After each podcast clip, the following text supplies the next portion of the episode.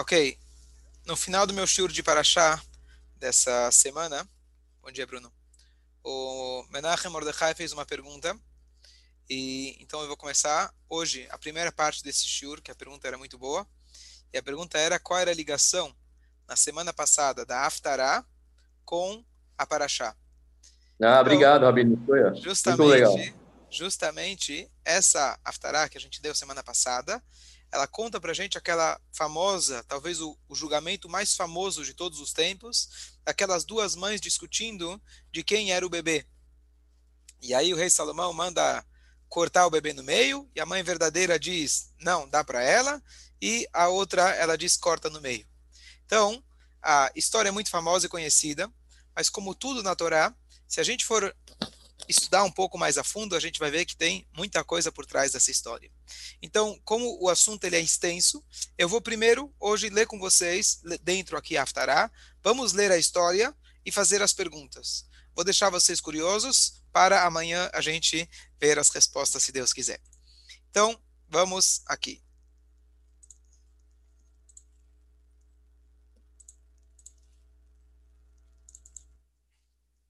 Ok.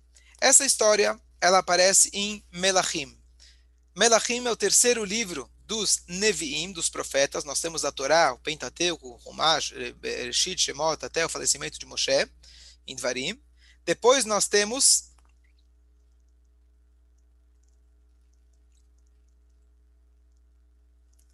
E depois nós temos os juízes.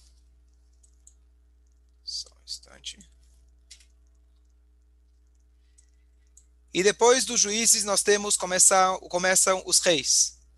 E aqui então nós vamos ler sobre o terceiro rei de Israel. O primeiro foi Shaul, o genro dele foi David, e por último nós temos aqui o rei Salomão, que a gente vai estudar hoje o começo do reinado dele.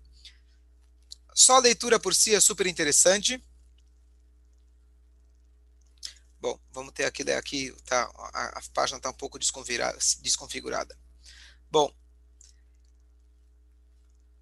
o rei Salomão, ele se, se aliou pelo casamento com o faraó, rei do Egito. Ele se casou com a filha do faraó, rei do Egito, e trouxe para a cidade de David para morar lá, até que ele terminasse de construir seu palácio, a casa do Senhor e os muros ao redor de Jerusalém. Então, o, Davi, o, rei Salomão, ele se casou e ele agora tá, trouxe ela, é, ele trouxe ela para a cidade de David, Ir David, para que ele pudesse terminar de construir o Beit HaMikdash. O povo, porém, continuou a oferecer os sacrifícios nos santuários abertos, porque até então nenhuma casa havia sido construída em nome do Senhor. Aqui é um conceito importante. A partir do momento que o Beit HaMikdash ele foi construído, se tornou proibido fazer um sacrifício caseiro. Antes do Beit HaMikdash ser construído, era permitido, em alguns momentos na história, foi permitido que alguém fizesse fizesse um é, sacrifício caseiro. Salomão amava ao Senhor porque só andou nos estatutos de Davi, seu pai, nos altos que sacrificou e queimou. Seguisse as práticas do seu pai Davi. Ok.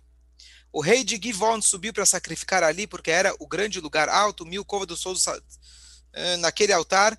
Salomão apresentou mil ofertas queimadas. Aqui a gente vê a grandeza de Salomão, a riqueza dele, ele fez mil sacrifícios.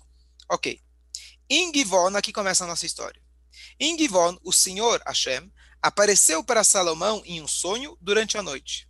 E Hashem disse: Pergunte e o que devo conceder a você. Então, essa história do gênio, que o gênio aparece e pergunta para você o que você deseja, é uma cópia direta dessa passagem aqui. Deus chega para o rei Salomão e pergunta: Me fala o que você deseja. O que vocês diriam? O que você pediria? Pode falar. Não adianta, não adianta repetir o que ele falou. Mashiach, tá bom? Quem mais? Estou falando aqui, não fui eu, mas tudo bem, Mashiach, concordo. Tá bom? Ok. E agora, então, o que o Salomão disse? Tu trataste com muita bondade a teu servo, meu pai Davi, porque ele andou diante de ti com fidelidade, justiça e integridade de coração. Você deu continuidade a esta grande bondade para com ele, dando-lhe um filho para ocupar seu trono, como é o caso agora. E agora, Senhor meu Deus, fizeste o teu servo rei no lugar de David.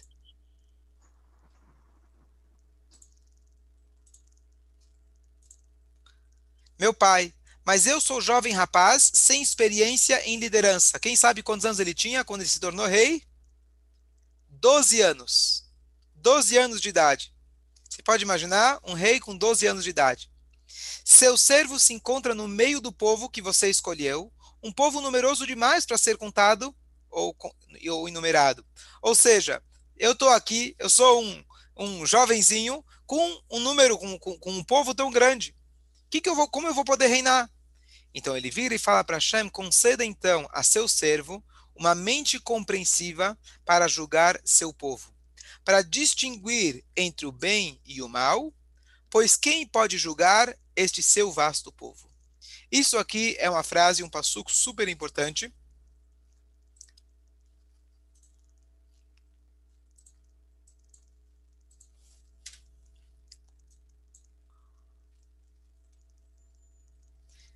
Aqui, se a gente for ver no hebraico, a linguagem que ele usa é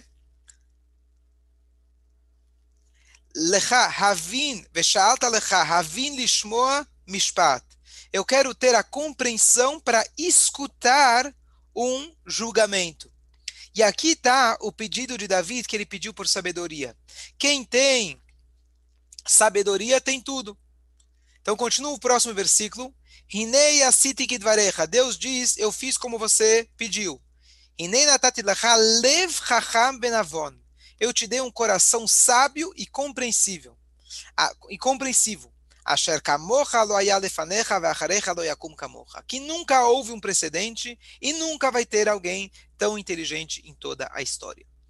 Olha que interessante. A linguagem que ele diz aqui não é um sábio, um conhecedor, uma pessoa, um gênio que, que ele fala? Lev Chacham, um coração sábio. Ou seja, aqui não estamos falando apenas a sabedoria de Shlomo teórica. O rei Salomão poderia atingir níveis de, de sabedoria, de intelecto, muito mais do que qualquer gênio que teve na história. É muito além disso. É um Lev um coração sábio. Hoje se chamaria isso de inteligência emocional. Tem muita gente que é inteligente intelectual. Então ele pode, como Einstein, ser uma pessoa esquisita perante a sociedade. Ele não sabe se comunicar, ele não tem as, as, as, uh, o dom de comunicação. Então, não é isso. O rei Salomão, além da chormá dele teórica, ele tinha um lev.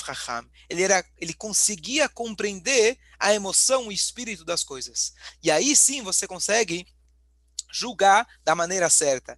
Lembrem dessas palavras, porque isso vai ser bem importante na continuação, quando a gente for falar sobre o julgamento mais famoso de todos os tempos. Vou continuar lendo no hebraico. Olha, você me pediu sabedoria, mas eu vou te dar também aquilo que você não me pediu. Gam osher, gam kavod. Também riqueza e também honrarias que nunca teve entre os reis uma pessoa como você, ou seja, tão sábia, tão rica e tão honrada. Ou seja, uma vez que ele soube pedir, ele fez o pedido certo, ele acabou ganhando tudo. Miteler bidrachai, se você seguir os meus caminhos, avicha, de cumprir as minhas mitzvot como o seu pai David fez, eu prolongarei a sua, os seus dias, a sua vida. Então essa é a introdução. Esse diálogo que ele tem com Deus no sonho, e ele pediu para Deus sabedoria, e Deus deu para ele um lev chacham, um coração sábio. Ele será e sempre foi o mais sábio de todas as épocas, e além disso, ele ganhou riqueza e honra. Vai Shlomo Ele acordou e viu que era um sonho. Vai Yerushalayim, ele veio até Jerusalém e ele ficou, vou resumir um pouco, ele foi, ele foi na frente do Aron, do Aron Kodesh, e ele fez lá vários sacrifícios para Deus e ele fez um banquete. E aí apareceu perante ele duas mulheres, Zonot, Zonot, a tradução literal seriam prostitutas. Vamos ver aqui o comentário e elas se, elas se colocaram na frente do rei.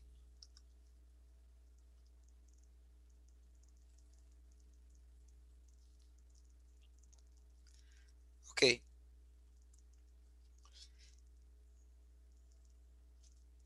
Tá. Então aqui tem duas explicações, quer dizer, a tradução literal seria o que elas eram prostitutas, mas a palavra zonot aparece também no Tanakh em outros lugares, que vem de mazon. Mazon é comida. Então elas poderiam ser também donas de hotéis ou donas de, eh, eh, elas eram donas de uma eh, de uma pousada. Então, independente da profissão delas, elas se colocaram na frente do rei. Biadoni. Uma mulher, ha'achat, uma das mulheres, a mulher, ela disse, Biadoni. Anive Aisha Azot. Eu e essa mulher, Yoshvot Bebait Echad. Estamos morando em uma única casa. Vaelet ima babait. E eu dei a luz, juntamente com ela, em casa. Se alguém quiser ligar a câmera, vai ser legal, em vez de ver só fotos. Alguém me falou recentemente que quando ele dá aula no Zoom, ele vê como se fosse um cemitério, uma vai, só vê o nome escrito das pessoas. Você vai no cemitério, ninguém se mexe, só vê os nomes. Vai bayom E foi no terceiro dia, mas fique à vontade, se alguém não quiser ligar, não tem problema.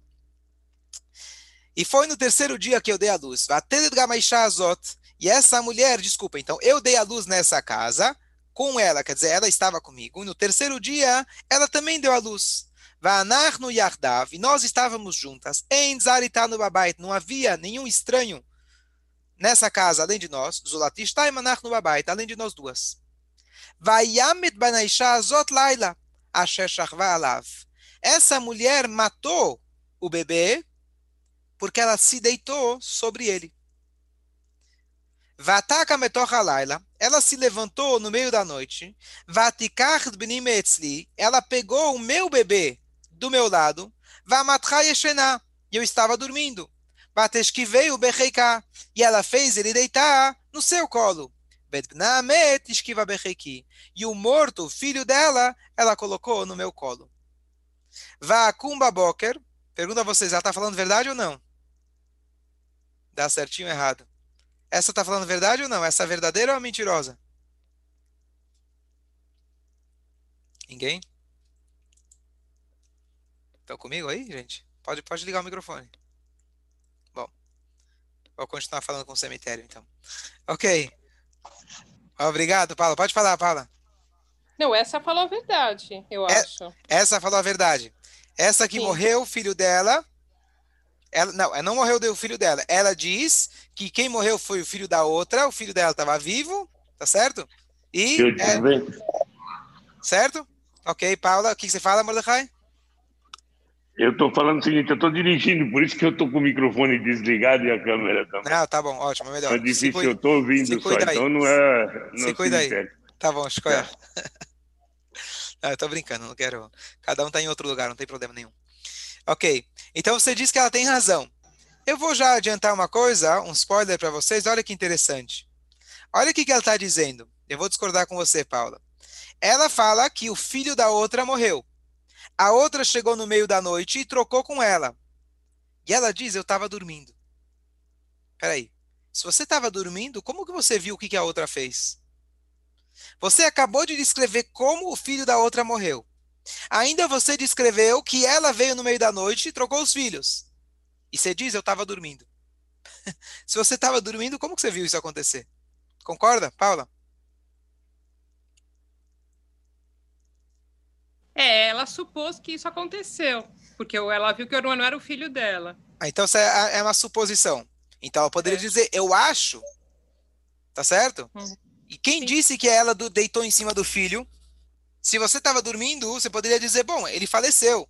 Poderia ser, Deus nos livre, morte súbita. Poderia ser que ele se engasgou, qualquer outra coisa. Bom, aqui a gente já tem uma dica de quem é mentirosa. Então vamos ler de novo aqui. Ó, ela, se, ela se levantou no meio da noite, tirou o meu filho, está descrevendo exatamente o que aconteceu na história dela. Ela pegou o meu filho e eu estava dormindo. E ela colocou no colo dela e o filho dela colocou no meu colo. Ou seja, ela não falou eu acordei e eu vi que eu tinha um filho morto do meu lado, que não era o meu filho. Ela contou exatamente o que aconteceu, mas ela própria se contradiz, dizendo eu estava dormindo. E eu, então, agora vou, me levantei de manhã para dar de mamar para meu filho. Eu vi que está morto. lava a boca, eu prestei atenção nele de manhã, vem nele, eu vi, não era o meu filho, aquele que eu dei à luz. Lo, que Beniachai Bnei Hamet. A segunda mulher fala, não, o meu filho é o vivo e o teu é o morto. Vezot omeret, lo, que Bnei Hamet Amelach. Como um típico julgamento, eu tenho razão, você está errada, você está errada, eu tenho razão. E assim elas falaram perante o rei. Agora o rei fala o seguinte, vai Yomer Amelech. Zot omeret ze Beniachai Bnei Hamet ele está aqui pensando em voz alta. Essa está dizendo, o meu filho é o vivo e o seu filho é o morto. Omeret, e essa diz Loki, Benechamet, Bniachai. E a segunda está dizendo, não, contrário, o seu filho é o morto e o meu filho é o vivo. Vamos prestar uma coisa, prestar atenção uma coisa super interessante. Olha aqui, olha que interessante. Ele primeiro, número um, ele está repetindo. Por que, que ele precisa repetir o caso? A Torá já contou para a gente qual é o caso. Ele poderia simplesmente dizer qual que é o veredito. Agora, ele fala, Zotomeret, ele repete, o meu filho é o vivo e o teu é o morto. E a outra fala, o teu é o morto e o meu é o vivo. Vocês percebem alguma diferença nessas palavras? Olha a ordem. Quando ele está resumindo, ele fala: uma diz, o meu filho é vivo, o teu é morto. E a outra diz, o meu filho é vivo, o teu é morto. Não, não é isso que ele diz. Ele fala: o teu é morto e o meu é vivo. Por que, que ele inverte a ordem? Uma diz que o meu é vivo e o teu é morto, e a outra diz que o, que o meu é morto, o teu é morto e o meu é vivo. Tem diferença se você primeiro fala o vivo ou você fala primeiro o morto? Entenderam a pergunta? Isso aqui é a pergunta, na verdade, não é nem de Shlomo. A pergunta nas palavras dela. Vamos voltar aqui. A segunda mulher, que na verdade a gente já sabe que é a mãe verdadeira, ela fala, Beniachai, o meu filho está vivo e o teu está morto. E a mãe mentirosa, ela fala o contrário. O seu filho está morto e o meu está vivo. Então já vou adiantar aqui, olha que interessante. Quando uma pessoa, ela quer aquilo, deseja aquilo que ela não tem. Ela deseja que o outro deseja aquilo que o outro tem.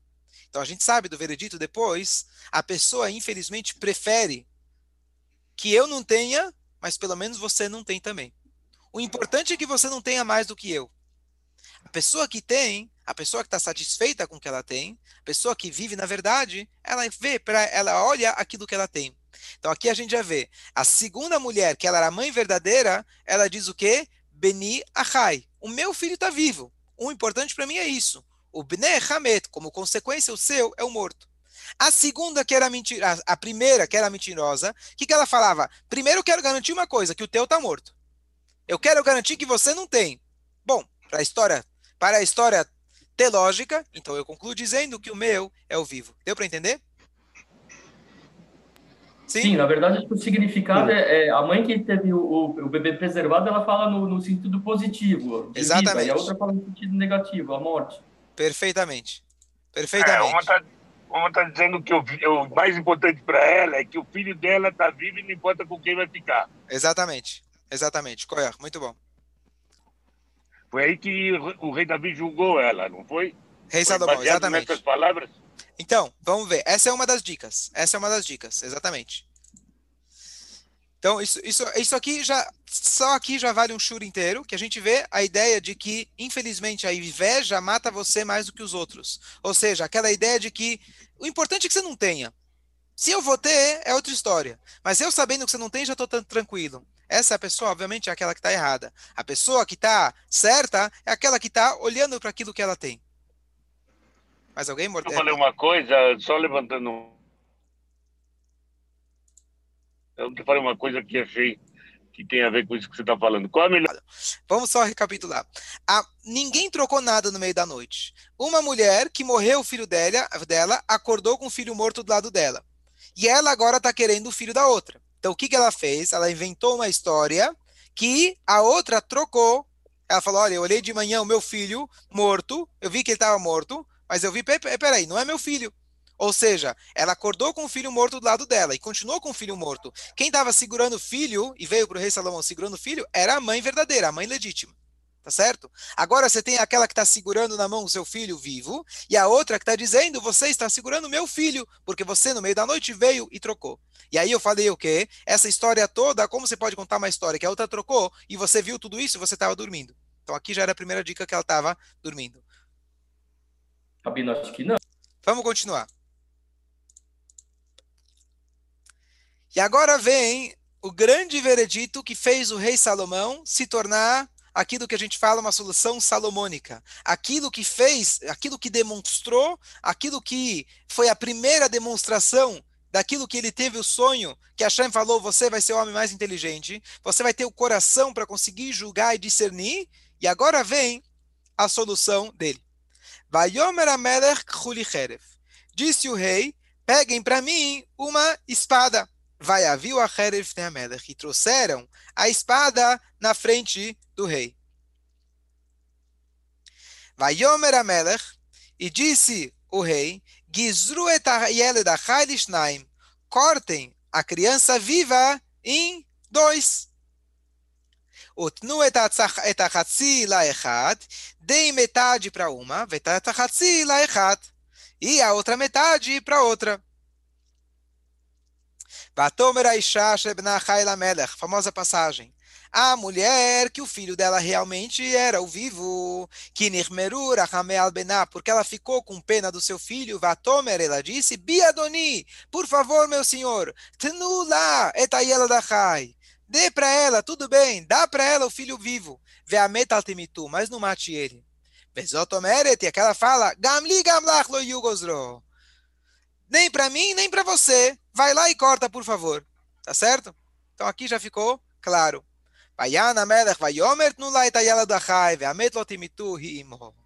E aí o, o, rei Salomão falou: dê para ela, aquela que falou para não cortar o filho, o vivo, e não mate ele, porque ela é a mãe. Vaishmu kol todo o povo de Israel escutou o julgamento que, que o rei Salomão julgou, Vairu, e eles temeram, eles ficaram com uma reverência perante o rei. Kiraú, que eles viram que Rahmat Elohim Bekirbo, Lasot Mishpat, que a sabedoria de Deus está nele para poder fazer, para poder fazer um julgamento. Ok.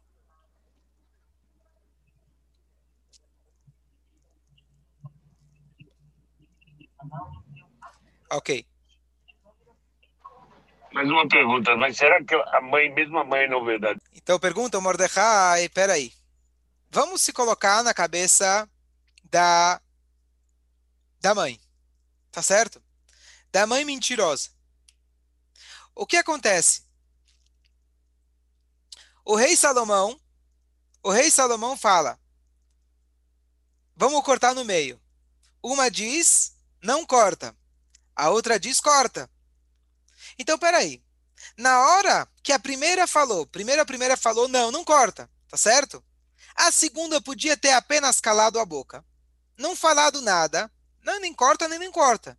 Na hora que ela falou, não, dá para ela. Falou, tá bom, ótimo, manda para mim. Eu digo que é meu, você finalmente confessou, confessou que é meu, pronto, deixa eu ir para casa com meu bebê. A mentirosa ia levar para casa o bebê, que não era dela. Número um. Número dois. Se ela foi capaz de inventar toda essa história, porque ela estava desesperada para ter um filho, seja o dela ou o roubado, mas ela queria poder criar um filho. Ou seja, ela queria aquele filho. Tá certo, como eu falei antes, que aquele que tem inveja, ele é capaz de falar nem eu tenho, nem você tem, como ela de fato falou. Mas como Mordecai perguntou, ela na verdade se entregou. Uma mulher que ela é capaz de dizer sim, corte essa criança no meio, ela é uma assassina. Ela é insensível. Para ser, ser mentirosa, tá fácil. Então ela acabou se entregando. Será que ela é burra? Além de louca, ela é burra. E a grande pergunta é para o rei Salomão: o que, que você pensou? Você pensou que essa mulher ia ser tão cruel a ponto de dizer sim, corta? A gente vê que deu certo, deu certo. Mas o que, que você pensou? Você achou que é uma mulher, uma mãe, que já foi mãe, acabou de perder o filho dela de verdade. Você acha que ela vai ser capaz de dizer, não, matei um, um morreu, agora vou matar o segundo? De quem estamos falando? Assassinos?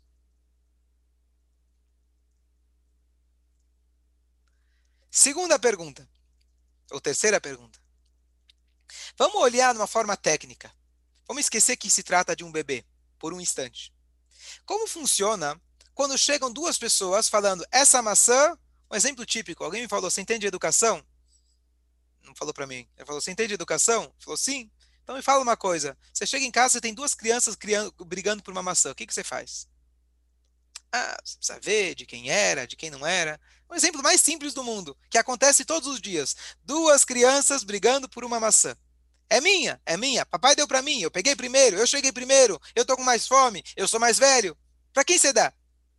Então existe uma regra. Muitos vão dizer, bom, divide. Mas por que divide se é minha? Por que, que eu vou dividir aquilo que é meu? Se eu chego e falo, olha, o celular que está na tua casa, o dinheiro que está na tua casa é meu. Ah, sim, tá bom, então vamos dividir. Tem lógica isso? Não. Se está nas suas mãos, existe uma regra na linguagem talmúdica é amotzime haveró alavarayá. Se eu quero tirar de você, eu preciso trazer provas. Eu não posso falar, olha, me prova que o teu celular é teu. Se você não provar, ele é meu. Não, não, não.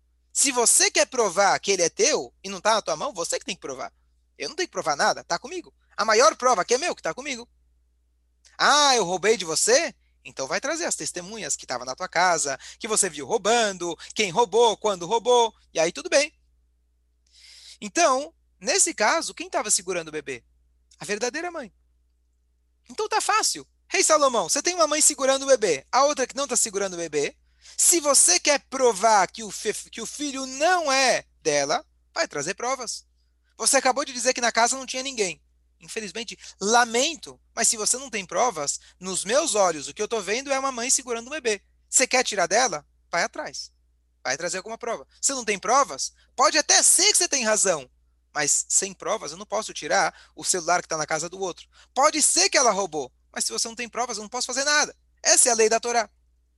Existe uma outra lei da Torá, que aqui sim você diz que você divide, é quando duas pessoas chegam simultaneamente segurando o mesmo objeto. Essa é a primeira Mishnah da Masechet Baba Metzia. Duas Shnaim Ochazim Betalit. Duas pessoas chegam no tribunal e ambos estão segurando a mesma roupa. O que, que se diz? Você diz, aí sim você corta ela no meio. E cortar no meio não significa necessariamente literalmente, você vai dividir o valor. Ou você pega aquilo, vende e divide o dinheiro entre os dois. Ou faz um acordo que um leva a roupa, mas ele paga metade para o outro, já que os dois estão segurando e um talit é divisível. Uma criança é divisível? O rei Salomão ele aplicou a regra do talit, errada aparentemente por duas situações. Situação número uma, não estavam as duas segurando o bebê, então, essa deveria ficar com a mãe, que era a mãe verdadeira. Número dois, ele aplicou uma regra de dividir, que é uma regra que você aplica quando é um ser inanimado. É uma coisa que ele é divisível. Agora, aqui a criança, você está cortando ela no meio, ninguém vai ganhar nada, a criança vai morrer. Então, esperem até o próximo shiur, se Deus quiser, no mesmo bate canal.